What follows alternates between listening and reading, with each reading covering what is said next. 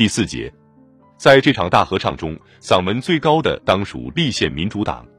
莫斯科自由派教授的报纸《俄罗斯新闻》报道说，在搜查《真理报》编辑部的过程中，似乎找到了一封德文信件。加帕兰德的一位男爵在信中对布尔什维克的行动表示欢迎，而且说行动在柏林引起了多么喜悦的情绪。这位德国男爵从芬兰边境清楚地了解到，俄国的爱国主义者需要怎样的信件。这类消息充斥在抵御布尔什维克野蛮行径的文明社会的报刊上。教授们和律师们相信自己所说过的话吗？假如肯定这一点，至少对于首都的领袖们而言，就是等于严重低估了他们的政治智能。即使不是原则方面的和心理方面的理由，就是单凭事务方面的理由，而首先是财政方面的理由，也势必会让指控的荒谬性在他们面前暴露出来。显然，德国政府所能帮助布尔什维克的不是思想，而是金钱。可是，布尔什维克所缺的恰恰是金钱。战争时期，党的国外中心一直在同严重的匮乏做斗争，连一百法郎也被当做一个很大的数目。中央机关报一个月或两个月才出一次。列宁也仔细计算自己所写的文稿字数，不要让它超过预算。战争期间，党的彼得格勒组织开支的经费算起来只有寥寥的数千卢布，他们主要用于印刷一些非法传单。两年半时间内，在彼得格勒总共也只印发了三十万份传单。革命以后，党的人员和资金的流入当然增长得非常明显，工人十分愿意捐助苏维埃和苏维埃政党。劳动派分子律师布拉姆松在苏维埃第一次代表大会上报告说，在我们的革命爆发的第二天就开始为苏维埃开展了捐款以及各种各样的缴费、征收和扣除。从清晨到深夜都可以看到有人连续不断的前来塔夫里达宫找我们交纳这类资费的十分令人感动的场面。越到后来，工人就越发自愿的捐助布尔什维克。尽管党在迅速壮大，钱款收入也在迅速增加，然而就规模而言，《真理报》还是各党派报纸中最小的。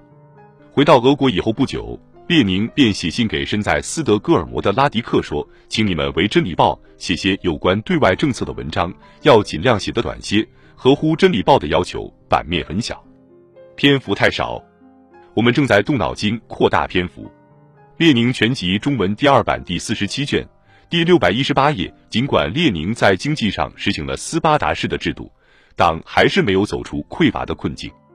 对苏维埃执行委员会来说，每次给地方组织拨付两三千战时卢布都是十分难办的问题。为了把报纸寄送到前线，不得不在工人中间不断的进行新的募捐，结果能到达战壕的布尔什维克报纸的数量，比妥协主义和自由主义的报纸还是不知少了多少。对这种状况的抱怨从来就没间断过。我们仅仅生活在有关你们报纸的传闻之中。有士兵这样写道。四月举行的城市党的代表会议号召彼得格雷的工人三天之内募集当时所缺的七点五万卢布的款项来购买印刷所，这个数目结果超额了。于是党终于买到了自己的印刷所，也就是后来在七月被士官生彻底捣毁的那个印刷所。布尔什维克口号的影响如同燎原之火一样扩展开了，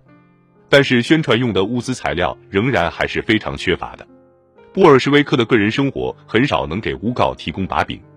那么到底还剩下了什么问题呢？最后，除了列宁是途经德国回来的以外，什么都没有了。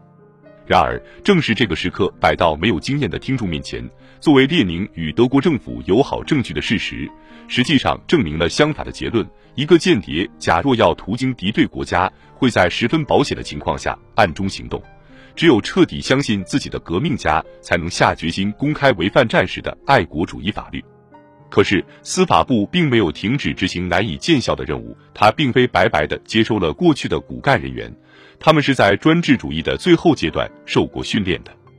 那个期间发生过一伙全国都知其名的黑帮分子谋杀自由主义代表的事件，却一直没有系统的揭发出来。倒是有一个基辅的犹太店员被指控引用了一个基督徒小孩的鲜血。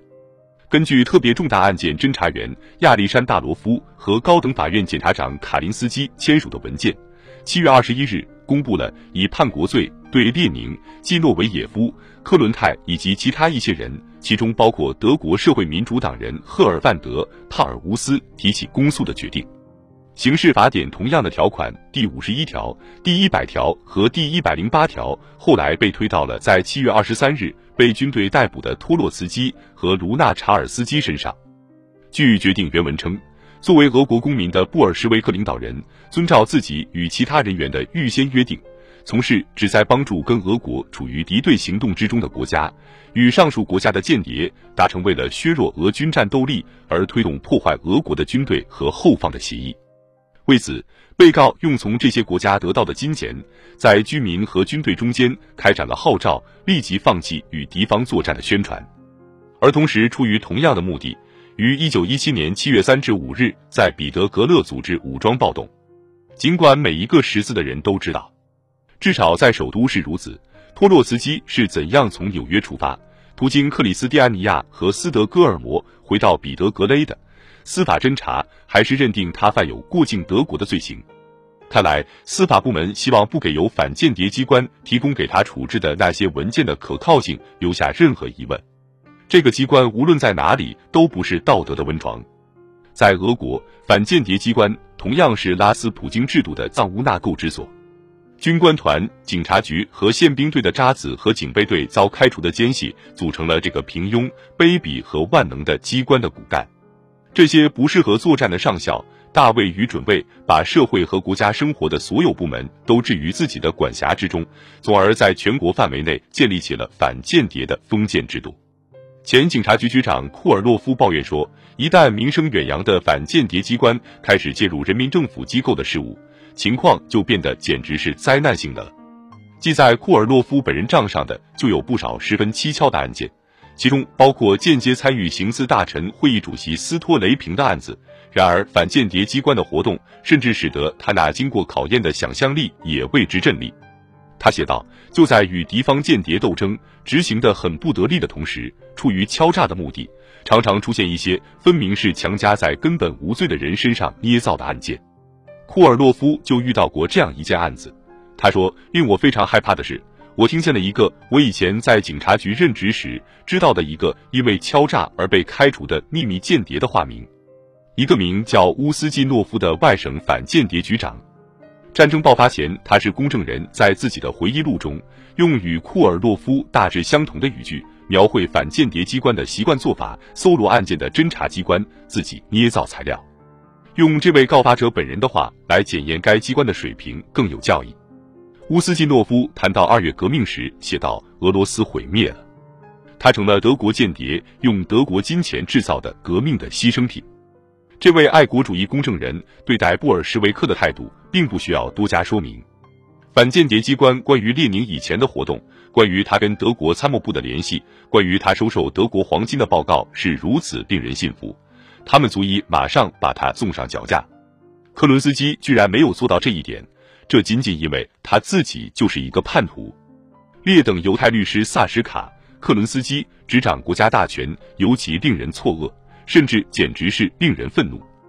乌斯基诺夫还指证克伦斯基说：“众所周知，他是出卖自己同志的奸细。”正如后来弄清楚的那样，法国将军安瑟勒姆一九一九年三月之所以离开敖德萨，不是迫于布尔什维克的进逼，而是因为收到了一大笔贿赂。从布尔什维克那里得到的，不是的，布尔什维克与此无关，那是共济会成员活动的结果。这个世界就是如此。